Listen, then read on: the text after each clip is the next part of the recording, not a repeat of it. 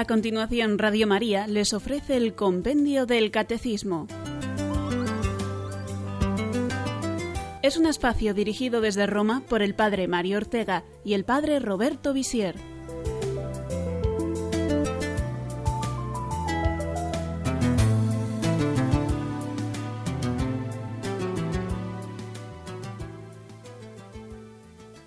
Saludamos con mucha alegría a todos los que sintonizan en este momento Radio María. Bienvenidos al programa sobre el compendio del catecismo.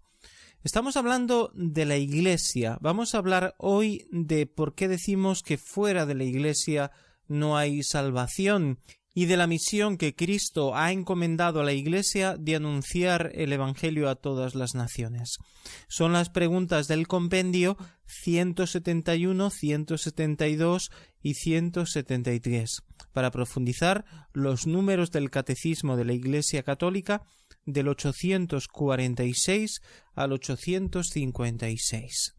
Escuchemos para comenzar unas palabras de el patrono universal de las misiones, el santo español San Francisco Javier, jesuita. Escribí así en el año 1544. Venimos por lugares de cristianos que ahora habrá ocho años que se hicieron cristianos. En estos lugares no habitan portugueses, por ser la tierra muy estéril en extremo y paupérrima. Los cristianos de estos lugares, por no haber quien les enseñe nuestra fe, no saben más de ella que decir que son cristianos. No tienen quien les diga misa, ni menos quien los enseñe el credo, Pater Noster, Ave María, ni los mandamientos. En estos lugares, cuando llegaba, bautizaba a todos los muchachos que no eran bautizados, de manera que bauticé una grande multitud de infantes que no sabían distinguir la mano derecha de la izquierda. Cuando llegaba en los lugares no me dejaban los muchachos ni rezar el oficio, ni comer, ni dormir, sino que les enseñase algunas oraciones. Entonces comencé a conocer porque de los tales es el reino de los cielos. Con tan santa petición no podía sino impíamente negarla, comenzando por la confesión del Padre, Hijo y Espíritu Santo, por el credo Padre nuestro, Ave María, así les enseñaba. Conocí en ellos grandes ingenios, y si hubiese quien los enseñase en la santa fe, tengo por muy cierto que serían buenos cristianos. Muchos cristianos se dejan de hacer en estas partes por no haber personas que en tan pías y santas cosas se ocupen. Muchas veces me mueven pensamientos de ir a los estudios de esas partes, dando voces como hombre que tiene perdido el juicio, y principalmente a la Universidad de París, diciendo en Sorbona a los que tienen más letras que voluntad para disponerse a fructificar con ellas, cuántas ánimas dejan de ir a la gloria y van al infierno por la negligencia de ellos. Y así como van estudiando en letras, si estudiasen en la cuenta que Dios nuestro Señor les demandará de ellas, y del talento que los tiene dado, muchos de ellos se moverían, tomando medios y ejercicios espirituales para conocer y sentir dentro de sus ánimas la voluntad divina conformándose más con ella que con sus propias afecciones, diciendo Aquí estoy, Señor, ¿qué debo hacer? Envíame a donde quieras, y si conviene, aun a los indios. Estas palabras impresionantes, aunque escritas hace quinientos años, conservan toda su actualidad. Es cierto que, a la luz de la enseñanza del concilio, que profundizaremos hoy, no podemos decir que todos los no cristianos se condenan y vayan al infierno, como dice San Francisco Javier, pero admitamos que en la mentalidad de la época no estaba clara esta posibilidad de salvarse fuera de la Iglesia. Al mismo tiempo, sería equivocado pensar que fácilmente se salvan los que no creen en Cristo, porque si para nosotros que somos cristianos, que tenemos la plenitud de los bienes de la salvación, de los medios de la salvación, en la Iglesia Católica. Mm, es difícil salvarnos, es exigente, tenemos que luchar cada día y vencer la tentación que será para aquellos que no tienen los medios que nosotros tenemos, que están lejos o apartados de la Iglesia porque nunca han tenido la posibilidad de pertenecer a ella. En este sentido, las palabras de San Francisco Javier son actuales. Eh, verdaderamente muchos no se salvan porque no hay quien les dé los medios para que su salvación sea mucho más fácil. Además, en las religiones que no son cristianas, muchas veces hay obstáculos, obstáculos grandes que pueden impedir a una persona alcanzar la salvación.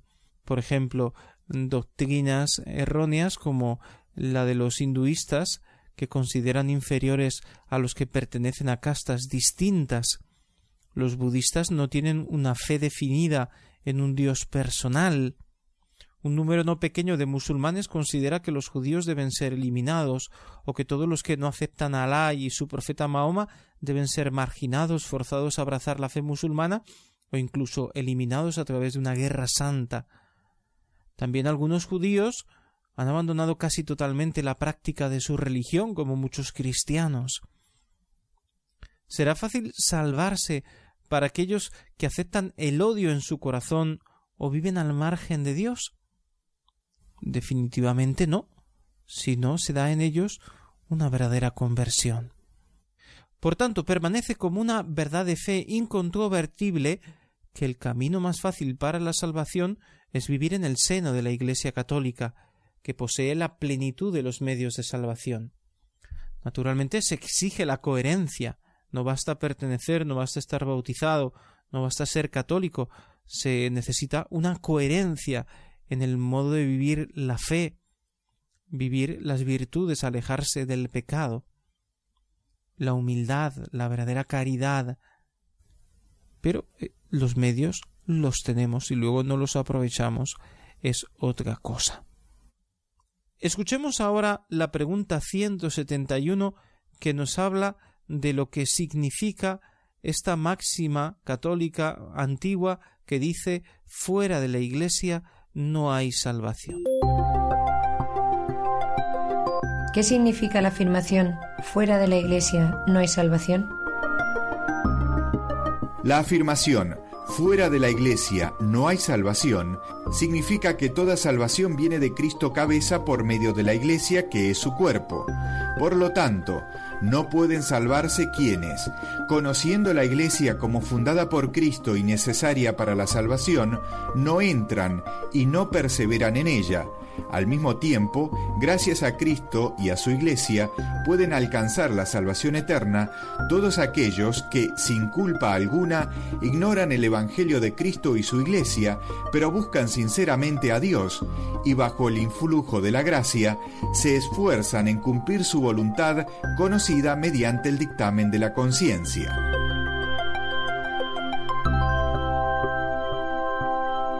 Esta expresión fuera de la Iglesia no hay salvación procede de los padres de la Iglesia. Por tanto, se enseña desde hace muchos siglos, prácticamente desde el inicio de la Iglesia. Ha sido siempre mantenida. ¿Qué quiere decir? Tomemos las palabras del Concilio Vaticano II en la Lumen Gentium, en el número 14, para que nos expliquen el sentido preciso de este modo de hablar. Dice así El Santo Sínodo, basado en la Sagrada Escritura y en la tradición, enseña que esta Iglesia peregrina es necesaria para la salvación. Cristo, en efecto, es el único mediador y camino de salvación que se nos hace presente en su cuerpo en la Iglesia.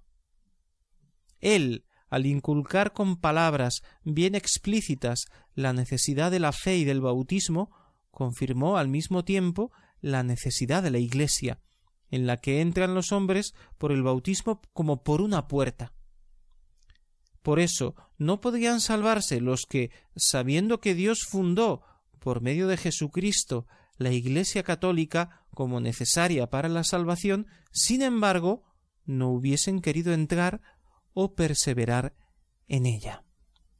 La Iglesia es necesaria para la salvación porque así lo ha querido Cristo, porque es el medio para entrar en comunión con Cristo, que es el único pontífice, el único puente por el cual podemos cruzar hacia el Padre, por el cual podemos vivir en comunión con el Padre.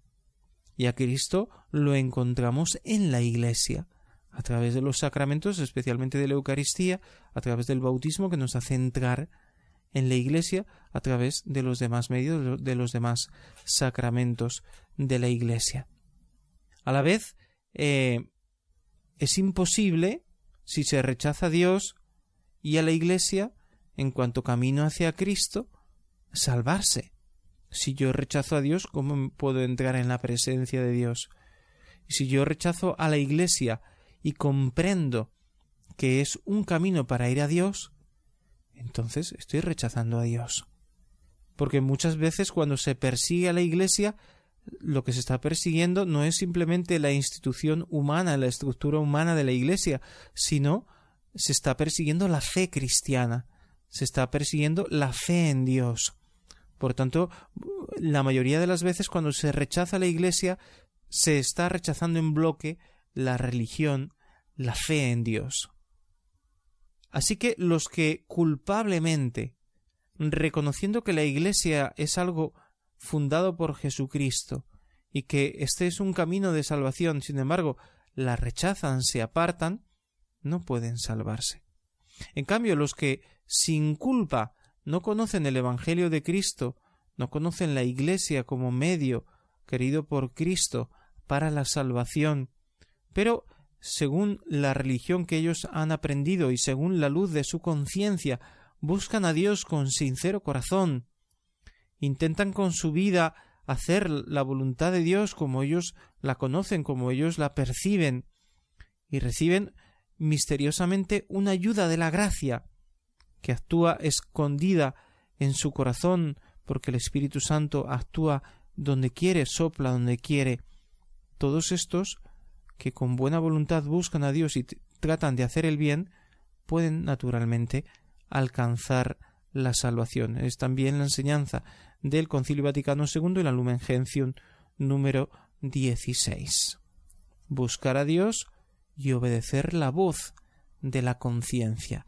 Esto es una obligación de todos, buscar la verdad, buscar el verdadero Dios y obedecer la voz de la conciencia haciendo el bien. Esto es necesario para la salvación. Ciertamente se exigirá más a los que han recibido más, es decir, a nosotros, a los católicos, mucho más a los sacerdotes, a los obispos, porque nosotros tenemos los medios. Cuando Jesús dice esforzaos por entrar por la puerta estrecha, al final San Pedro le pregunta ¿esto lo dices por nosotros o por todos en general. Y el Señor le viene a responder lo digo por todos, pero especialmente por ti y por vosotros. Y le pone a Pedro la parábola de el que es encargado de la servidumbre, el que es jefe de los demás, el que está llamado a cumplir su obligación y a dirigir a los demás, el que sabe lo que tiene que hacer y no lo hace. Al que más se le dio, más se le exigirá. Pero también podemos recordar esa palabra de Jesús, esa parábola en la que habla de aquellos que fueron a trabajar a la viña a distintas horas de la jornada, pero que al final recibieron la misma paga. Porque el Señor espera a todos, abre los caminos de la salvación a todos. Los católicos pueden ser aquellos que trabajando en la viña del Señor están desde el comienzo porque han conocido la fe desde pequeños, porque han sido bautizados, pero otros pueden llegar de otros modos misteriosos a través de otras religiones, siguiendo a Dios según su conciencia, o pueden llegar más tarde a la conversión a la Iglesia cristiana, a la Iglesia católica. Pero el Señor a todos les da la salvación, porque tiene paciencia con todos. Dios en su infinita sabiduría, justicia y misericordia dará a cada uno lo suyo, y ninguno será defraudado. Y se nos dará mucho, porque hemos recibido mucho, y eh, tenemos que ser fieles hasta el final, como todos.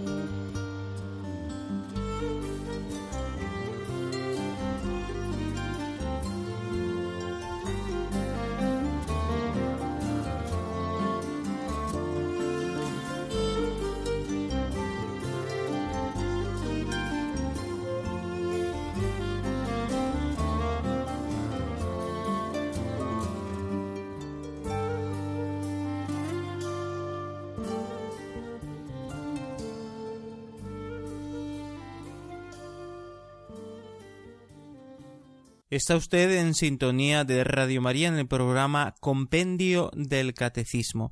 Estamos hablando de la misión de la Iglesia de anunciar el Evangelio, porque en la Iglesia está la salvación, fuera de la Iglesia no hay salvación. Pero los que, según su conciencia, no habiendo conocido la Iglesia, eh, intentan servir a Dios y hacer el bien, se pueden salvar. Demasiadas veces se ha hecho en estos últimos años una interpretación equivocada de esta enseñanza del Concilio Vaticano II, en el sentido de que ya no tendría sentido la evangelización, puesto que los hombres se pueden salvar sin necesidad de hacerse cristianos, de pertenecer a la Iglesia. Ya hemos explicado que no es así, que aunque se pueden salvar naturalmente los que según su conciencia sirven a Dios de corazón, pero eh, todos están llamados a pertenecer a la Iglesia católica, porque el Señor la ha fundado para mm, recibir en ella a todos los hombres de la tierra, y esa es la misión que ha recibido la Iglesia. Escuchemos ahora la pregunta 172 en la que el compendio nos aclara por qué la Iglesia tiene que anunciar el Evangelio. ¿Por qué la Iglesia debe anunciar el Evangelio a todo el mundo? La Iglesia debe anunciar el Evangelio a todo el mundo porque Cristo ha ordenado Id, pues, y haced discípulos a todas las gentes, bautizándolas en el nombre del Padre, del Hijo y del Espíritu Santo. Este mandato misionero del Señor tiene su fuente en el amor eterno de Dios que ha enviado a su Hijo y a su Espíritu, porque quiere que todos los hombres se salven y lleguen al conocimiento de la verdad. Es un mandato de Jesús una palabra que está muy clara en el Evangelio y que la vamos a leer en el capítulo 28 del Evangelio de San Mateo, precisamente las palabras que concluyen este Evangelio son Por su parte los once discípulos partieron hacia Galilea, al monte que Jesús les había indicado. Cuando vieron a Jesús, se postraron ante él, aunque algunos todavía dudaban. Jesús se acercó y les habló así me ha sido dada toda autoridad en el cielo y en la tierra. Id pues y haced discípulos de todos los pueblos, bautizándoles en el nombre del Padre y del Hijo y del Espíritu Santo, y enseñándoles a guardar todo lo que yo os he enseñado. Yo estoy con vosotros todos los días hasta el fin del mundo.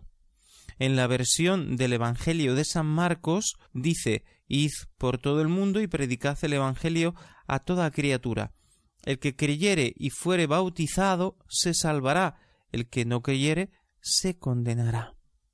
Este es el testamento que Jesús nos ha dejado antes de subir al cielo. Predicad el Evangelio a todos, enseñadles todo lo que yo os he enseñado a vosotros.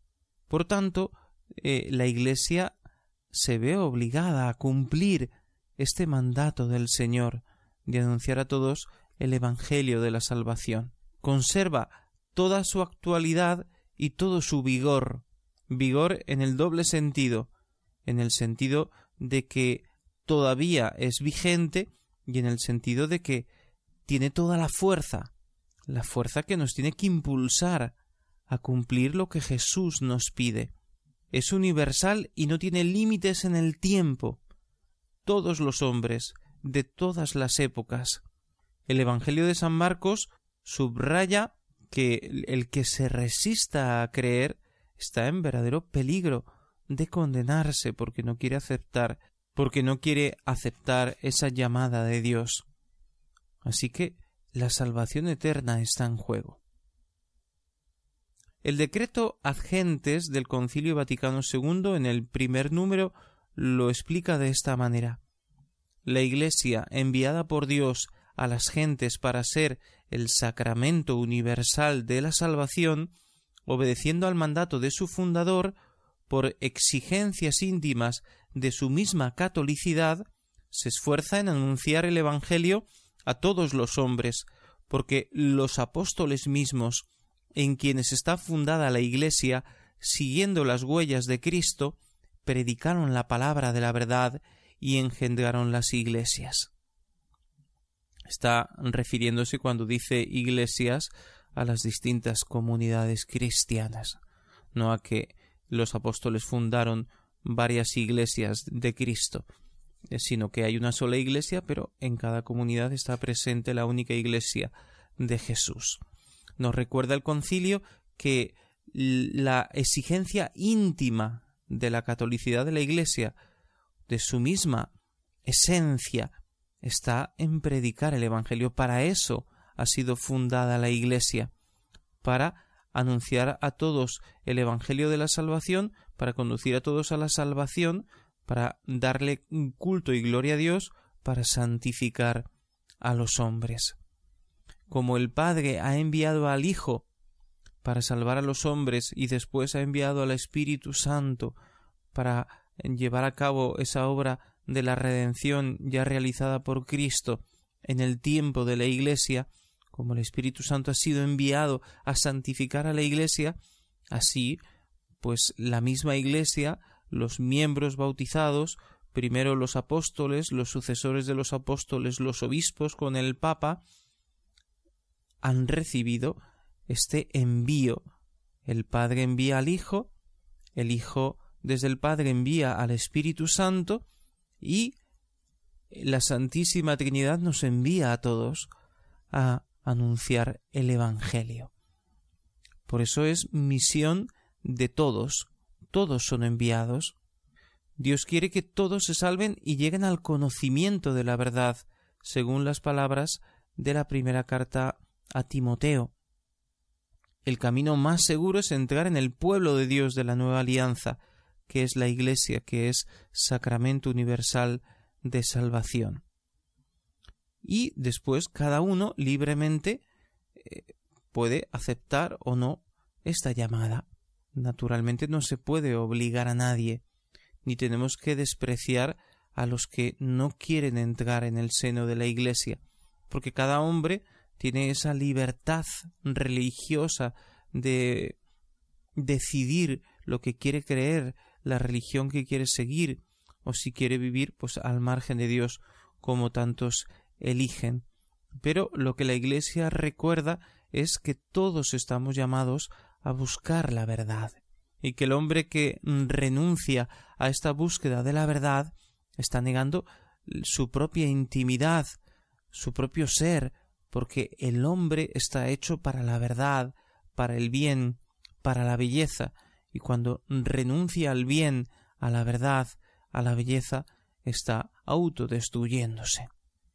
Y cuando una persona encuentra la verdad, se da cuenta con su mente, eh, con su pensamiento, con su razón, que esto es la verdad, está moralmente obligado a aceptarla y si sabiendo que ahí está la verdad, que ese es el camino de la salvación, cuando ha tenido las señales, las pruebas, ha descubierto en su corazón que esa es la verdad, pero se niega a aceptarla, naturalmente es culpable de haber rechazado el camino de la verdad y de haber elegido vivir en el error. Hagamos una segunda pausa y hablaremos después de los caminos de la misión, de cómo anunciar el Evangelio. Volvemos enseguida.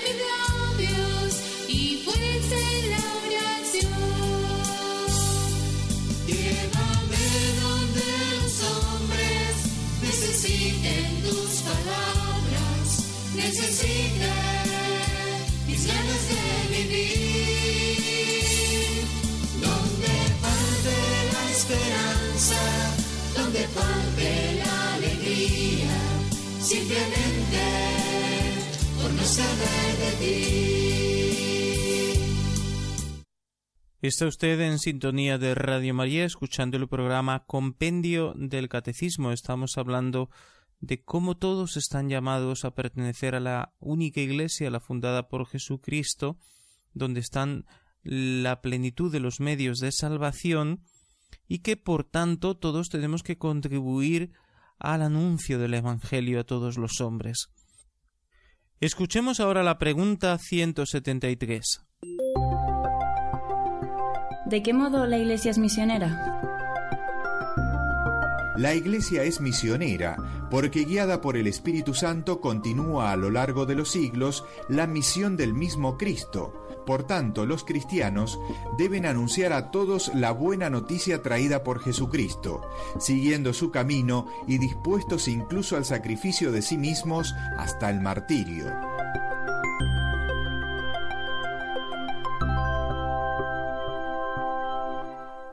El decreto adjente sobre la misión evangelizadora de la Iglesia en el número 6 aclara que las diferencias que hay que reconocer en la actividad misionera de la Iglesia no proceden de la naturaleza de la misión, sino de las circunstancias en que esta misión se ejerce. Todos tienen que recibir el Evangelio, el mismo Evangelio, pero el modo de transmitirlo puede ser diferente según las culturas de las personas a las que se les quiere transmitir el Evangelio, según su circunstancia, su cultura, su disposición para acoger la palabra de Dios, etc. Por eso, en los últimos documentos de la Iglesia sobre la evangelización, sobre la misión de la Iglesia, se habla de la necesidad de la inculturación como respeto a todo lo bueno que existe en las distintas culturas y inserción en la cultura del Evangelio, pero también como purificación de todo aquello que pueda ser defectuoso, contrario a la verdad, al bien y al Evangelio que hay en las distintas culturas, siempre con, mucho respeto a la libertad religiosa, a la libertad de conciencia de cada persona, pero intentando con la luz del Evangelio mejorar la cultura que se está evangelizando. No se puede absolutizar una cultura y decir que simplemente porque es nuestra cultura es lo mejor que hay. Realmente la idiosincrasia de un pueblo no es una realidad muerta, porque los hombres no son una realidad muerta, sino viva. El pensamiento humano se desarrolla, evoluciona. Por tanto, la cultura no es algo inmóvil, sino que es algo cambiante. Así que, ¿por qué no en esos cambios que experimentan todas las culturas introducir la luz del Evangelio para que esa cultura evolucione, cambie con esa luz buena, maravillosa del Evangelio de Jesús? Eso quiere decir evangelizar las culturas. Naturalmente, una evangelización de las personas que no llega a calar en el modo de, comportarse esas personas en sociedad, en el modo de compartir, de divertirse, en todo lo que es el conjunto de las costumbres, de los usos, del arte, de la educación de una determinada civilización, de una determinada cultura, pues eh, no sería una evangelización con fruto.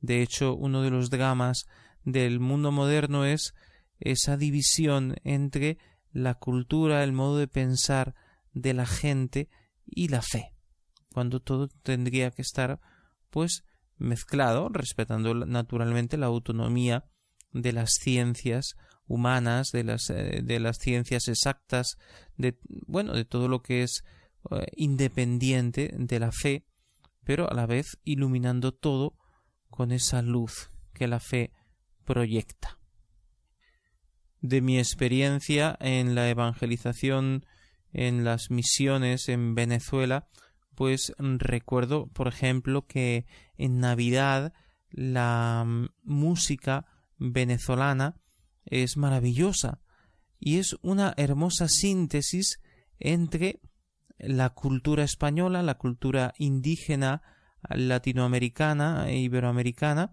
y la cultura africana de los negros que llegaron ahí, pues cuando se hacían la trata de esclavos, el comercio de esclavos. Y eh, esa simbiosis de culturas, pues ha traído, por ejemplo, una música de Navidad maravillosa que expresa el misterio cristiano, que es una música naturalmente católica, donde se habla del misterio de la Navidad, pero con los ritmos, con la música de el pueblo que, está transmitiendo esa fe a través de esa manifestación musical religiosa católica que son los aguinaldos de Navidad venezolanos. ¿Cuáles son los medios que tenemos que poner para evangelizar? Pues siempre la Iglesia nos ha dicho que todos tenemos que ser misioneros aunque no todos tengamos que viajar a los lugares donde no está bien todavía establecida la Iglesia o donde es desconocido el nombre de Jesús. ¿Cómo podemos todos colaborar con las misiones, con la misión evangelizadora de la Iglesia? Principalmente con la oración, cuando yo rezo por los misioneros, cuando yo manifiesto a Dios mi deseo de que su nombre sea conocido en todos los rincones de la tierra, cuando yo pido por los misioneros, misioneras que están en dificultades o que son perseguidos, esa oración está impulsando la misión evangelizadora de la Iglesia. El ofrecer sacrificios, pequeñas renuncias, eh, es algo que nos ayuda mucho también a nosotros a crecer espiritualmente y que a la vez delante de Dios tiene un gran valor. La limosna, el ofrecer nuestra contribución económica para que el Evangelio se difunda, para que los misioneros puedan tener libros, catecismos, Biblias, eh, medios de transporte, etc., para poder anunciar el Evangelio. Esto es lo que siempre se ha transmitido en los domingos mundiales de la propagación de la fe, en el día del Domun, la oración, el sacrificio y la limosna. También es un modo de evangelizar ese apostolado que nosotros mismos realizamos con las personas con las que tenemos contacto, familiares, amigos, conocidos, la gente que encontramos por la calle eh, cuando estamos haciendo compras, en el trabajo, en el estudio, etc. ¿Cómo tenemos que evangelizar directamente? Pues invitando. Invitar a una persona a ir a misa es un modo de evangelizar invitar a una persona a participar en encuentros de formación, en encuentros de oración, en movimientos apostólicos, todo eso es un modo de evangelizar. Cuando yo doy un buen consejo a una persona y con ese consejo la aparto de cometer un error, de hacer un pecado, eso es un modo de evangelizar. Cuando trato de aclarar, de defender la doctrina de la Iglesia, cuando entro en un diálogo apologético en el que intento defender la fe y dar las razones de por qué creo, pues estoy compartiendo mi fe. Cuando abro un diálogo simplemente, aunque no sea polémico o apologético, sino un diálogo en el que intento poner en sintonía con la cultura que me rodea, con mis estudios, con el pensamiento de, de, de profesores, de científicos, intento abrir ese diálogo entre fe y cultura, entre fe y razón, entre fe y ciencia, estoy evangelizando de un modo maravilloso. Y naturalmente el modo más hermoso y más patente de colaborar con la misión evangelizadora es partir a un país de misión y colaborar en la evangelización de esos pueblos. Debemos tener muy claro que las misiones no son una obra social. En general los misioneros tienen muy buena prensa porque eh, los medios de comunicación se hacen eco de la importante labor social, educativa, sanitaria eh, que realizan los misioneros.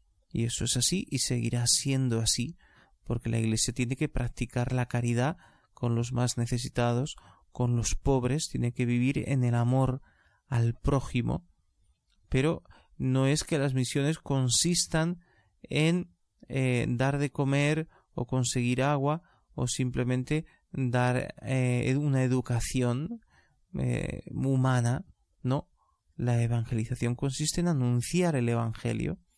Luego, junto con el Evangelio, pues se hacen también esas obras de caridad, esas obras asistenciales, también porque sabemos que todo lo que contribuya al desarrollo del ser humano contribuye también a su acercamiento a Dios. Es impensable que podamos transmitir el Evangelio a personas que pasan hambre si antes no les damos de comer, porque ¿cómo podemos hablar de la caridad, de la misericordia de Dios, si nosotros no practicamos primero ese amor y esa misericordia. Así que el misionero, junto con el pan de la Eucaristía y el pan de la fe, pues también intenta dar el pan de cada día y la educación humana que sobre todo los niños y los jóvenes tanto necesitan. Pero la obra de evangelización es llevar las personas a Cristo, llevarlas al Evangelio, enseñarles a rezar, intentar que reciban con frecuencia los sacramentos, etcétera. Y, y, en eso tenemos que colaborar cuando colaboramos con un misionero, aunque también eso que nosotros damos a las misiones contribuya a realizar una obra social importante, pero la obra principal, la misión principal es anunciar el Evangelio a todos. El testimonio de vida es algo fundamental. Es la primera forma de evangelizar. En circunstancias especialmente difíciles, sobre todo en países donde los cristianos son muy perseguidos y viven eh, bajo presión, pues el testimonio de fe es casi lo único que se puede hacer. Pero lo que no se puede es ser culpablemente testigos mudos, testigos que nunca hablan de Dios, que nunca invitan, que nunca aconsejan, que nunca defienden la fe. No, tenemos que ser testigos que hablan. Porque con frecuencia existe mucha pereza, indiferencia y cobardía a la hora de compartir la fe que tenemos. Recordemos esas palabras del apóstol cuando dice El amor de Cristo nos apremia al pensar que uno murió por todos, y que por tanto los que viven deben vivir para aquel que murió y resucitó con ellos. El ejemplo de grandes misioneros y de grandes santos, pues es maravilloso. Por ejemplo, recordando dos santos del siglo XX podemos entenderlo bien. La Madre Teresa de Calcuta, Beata Teresa de Calcuta, pues ha realizado esa obra maravillosa de servicio a los pobres, pero a la vez su testimonio de vida ha sido una evangelización continua y a los que podían eh, recibir el Evangelio de esos pobres que asisten, también les han anunciado el Evangelio y los han bautizado y les han ayudado a acercarse a Cristo. Otros muchos recogidos en un estado de salud pues terrible que estaban ya muriendo, que eran verdaderos moribundos, pues en el respeto a su fe, que no era cristiana, seguramente hinduista o budista, pues no han recibido eh, ese bautismo, ese evangelio en los centros asistenciales de la Madre Teresa de Calcuta, porque hay que respetar la fe de las personas, pero eh, muchos pues simplemente con el ejemplo de la Beata Madre Teresa de Calcuta se han acercado, se han convertido han retomado su vida de fe. Impresionante también el ejemplo de San Maximiliano Colbe, mártir de la caridad en el nazismo, cuando él ofreció su vida para que no fuera ejecutado otro prisionero. Pero antes de este acto maravilloso de caridad suprema, de ofrecer su vida por la de otro como Cristo ofreció su vida por todos, San Maximiliano Colbe se había destacado por ser un gran misionero, por haber estado en Japón, por publicar la revista El Caballero de la Inmaculada, por atraer abundantes vocaciones a la vida franciscana, es decir, por una obra evangelizadora a través también de los medios de comunicación, sobre todo escritos, una obra evangelizadora maravillosa. Al final, el número del compendio destaca que el cristiano no solamente tiene que estar dispuesto a anunciar el Evangelio a todos, sino a testificar su fe cristiana incluso con el derramamiento de su sangre, lo cual llamamos martirio. Un mártir es un cristiano que muere por su fe y perdonando a sus ejecutores, a sus asesinos. El testimonio de los mártires en el siglo XX es impresionante. Además de que son miles los perseguidos en las persecuciones religiosas acaecidas en España o en México o en todo el este comunista, los mártires del siglo XX, del siglo XXI, sobre todo a causa de la persecución del fundamentalismo islámico, y aquí en Occidente, pues el fundamentalismo laicista que sin llegar al derramamiento de sangre está sometiendo a muchos cristianos a una gran marginación, a una gran presión. La Redentoris Missio, una de las encíclicas más hermosas del Papa Juan Pablo II, explica de manera pormenorizada todo lo que se refiere a la misión evangelizadora de la Iglesia y yo les invito a que la lean. Nos despedimos simplemente escuchando un fragmento muy hermoso de esta importante encíclica. Son palabras proféticas y esperanzadoras del beato Juan Pablo II en la Redentoris Missio número 86.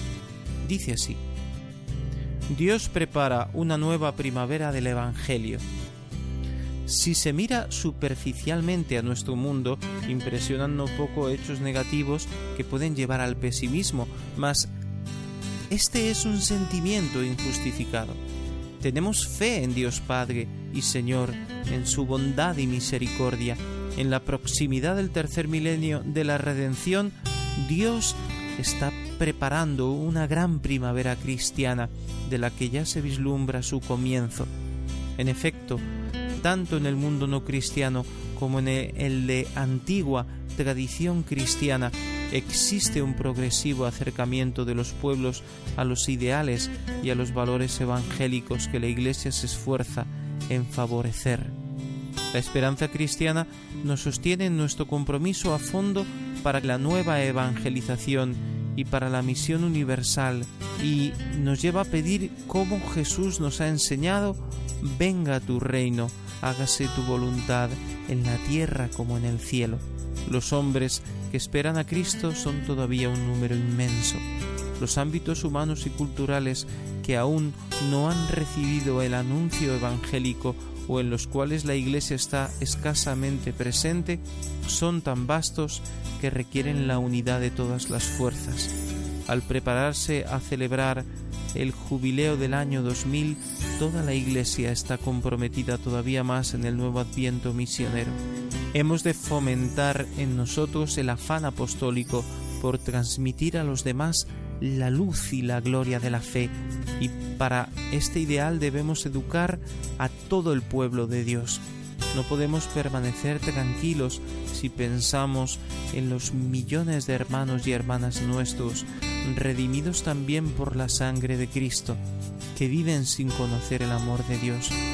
Para el creyente en singular, lo mismo que para toda la Iglesia, la causa misionera debe ser la primera, porque concierne al destino eterno de los hombres y responde al designio misterioso y misericordioso de Dios. Con estas palabras impresionantes de Juan Pablo II nos despedimos y esperamos las preguntas de nuestros oyentes. Para participar en directo 91 153 8550 91 153 8550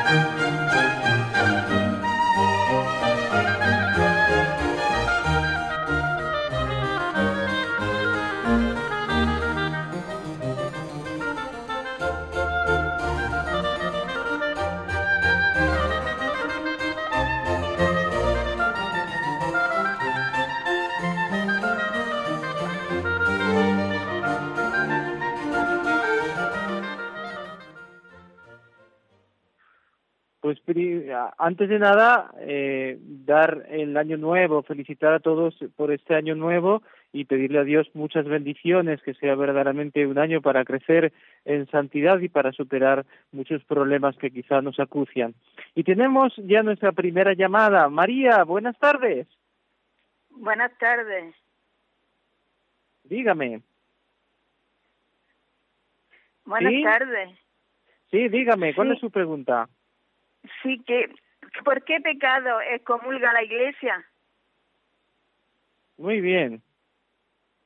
Bueno, pues hay una serie de, de pecados por los cuales la Iglesia excomulga y vamos a decir aquellos principales que me vienen así a la cabeza mm, enseguida, quizá me deje alguno. El pecado de aborto es un pecado que tiene pena de excomunión. Para la mujer que consiente en abortar, estamos hablando del aborto provocado naturalmente, para el médico que lo efectúa, para todo el que colabora directamente, enfermeras o tu personal médico, para las personas que han procurado directamente el aborto pagando, por ejemplo, la clínica donde se ha realizado, para aquellos que han presionado para que se efectúe ese aborto, eh, la familia, el novio, el esposo, eh, etcétera. Todas esas personas están excomulgadas porque han eh, procurado un aborto, han asesinado al niño en el seno de la madre.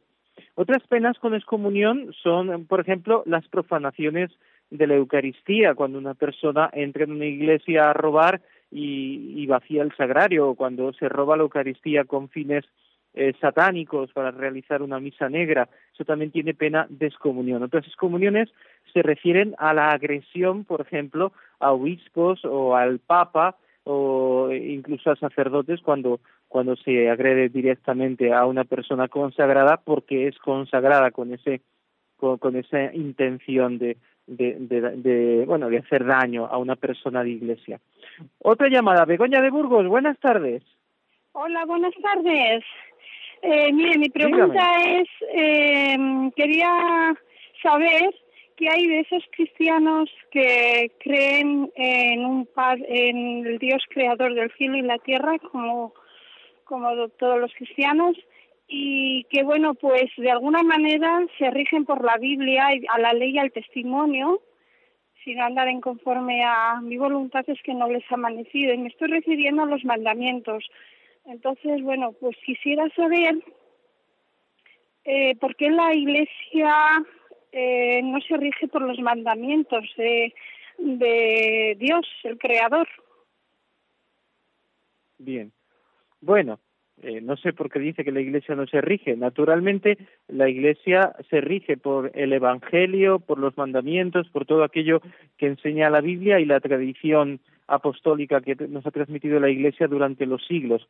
Lo que es, los que a veces no nos regimos por los mandamientos somos todos los cristianos. En la medida en que somos pecadores y, y pecamos, no estamos siguiendo los mandamientos, estamos pecando contra Dios y, estamos eh, faltando contra esos mandamientos que hemos recibido.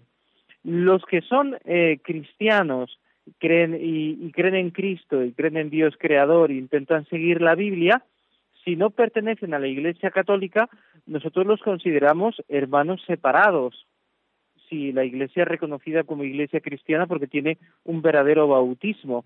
Por tanto, para nosotros son cristianos separados que no tienen la plena comunión con la Iglesia Católica, los respetamos como hermanos porque creen en Cristo como nosotros y porque tienen un bautismo válido y pedimos, rezamos y abrimos esta comunión fraterna eh, en busca de esa unidad, de la unidad de todas las iglesias cristianas en una sola iglesia que es verdaderamente la voluntad de Cristo.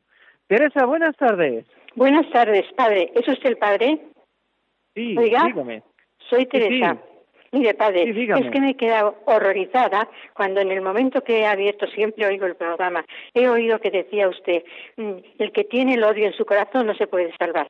Entonces, eso por una parte. Y después, como estoy viendo en las familias, en la misma mía, que hay personas que hermanos que no se saludan, que, ya han roto unos con otros, que parece ser, yo no sé hasta qué punto será el odio, pero eso, por ejemplo, se niegan el saludo y después lo de cuando le he oído decir el que tiene el odio en su corazón, digo, pues esas personas deben de tener odio, odian, odian a otras y sobre todo el, el conocimiento que tengo de casos muchísimos y aún en mi misma familia de algunos hermanos mm, y parientes, pero sobre todo hasta hermanos, pues que no, no se saludan, se han enfadado por cuestiones de herencia o lo que sea, y, nada, y se, niegan, por ejemplo, el saludo y, el trato totalmente.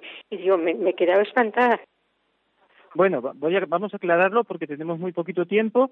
Entonces, eh, es, así, el pecado de odio es un pecado contra el quinto mandamiento, que, porque no se mata a la persona, pero se tiene un odio, se desea el mal a la persona que está ahí. Eh, a esa persona que puede ser familiar, que puede ser eh, una persona que me ha hecho daño a mí o una persona que ha hecho daño a alguno de los míos o un problema laboral, de una deuda de dinero. Cuando hay un verdadero odio que yo deseo a esa persona, le deseo la muerte o deseo el mal para esa persona o, o la insulto, bueno, hay en mí ese desprecio, yo consiento ese sentimiento de odio, naturalmente es un pecado mortal y con un pecado mortal nadie se puede salvar, nadie. Eh, tenemos que perdonar para que el Señor nos pueda perdonar. Ahora bien, puede ser que una persona haya tenido problemas con alguien, como todos tenemos problemas, personas que no nos quieren o que nos han hecho daño, y conservemos algún sentimiento fuerte en el corazón nosotros queremos perdonar, estamos intentando superar ese sentimiento o incluso desearíamos reconciliarnos con esa persona, pero nos falta el valor, nos falta la ocasión, la fuerza y por tanto eh, no, no hablamos con esa persona, hay una distancia, no se puede decir que, que estamos reconciliados, pero yo estoy intentando vencer ese odio, estoy intentando perdonar, estoy haciendo algo, pero me falta. Bueno, lo hay, ahí juzga a eh, Dios, es el único que puede juzgar y, y saber si una persona realmente lo que tiene en su corazón es odio o una herida que todavía no ha sanado.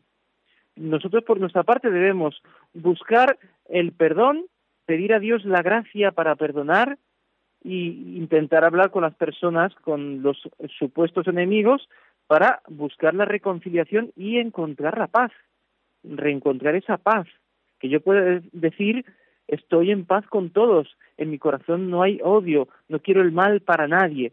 Esa paz la quiere Dios para todos y la tenemos que buscar. Y eso pedimos en este año nuevo para todos, a todos los que nos escuchan y, también para todos los que nos escuchan, que podamos tener paz en el corazón. Cuando haya paz en el corazón, habrá paz también para eh, el mundo, para entre las naciones, etcétera. Agradecemos por la paz con el Papa en esta jornada de la paz que hemos vivido el primero de enero. Vivamos juntos esta Ave María por la paz del mundo, por la paz en todos los corazones. Dios te salve María, llena eres de gracia, el Señor es contigo, bendita tú eres entre todas las mujeres y bendito es el fruto de tu vientre Jesús. Santa María, Madre de Dios, ruega por nosotros pecadores, ahora y en la hora de nuestra muerte. Amén. Y la bendición de Dios Todopoderoso, Padre, Hijo y Espíritu Santo, descienda sobre vosotros y os acompañe siempre. Buenas tardes, feliz Navidad y feliz año.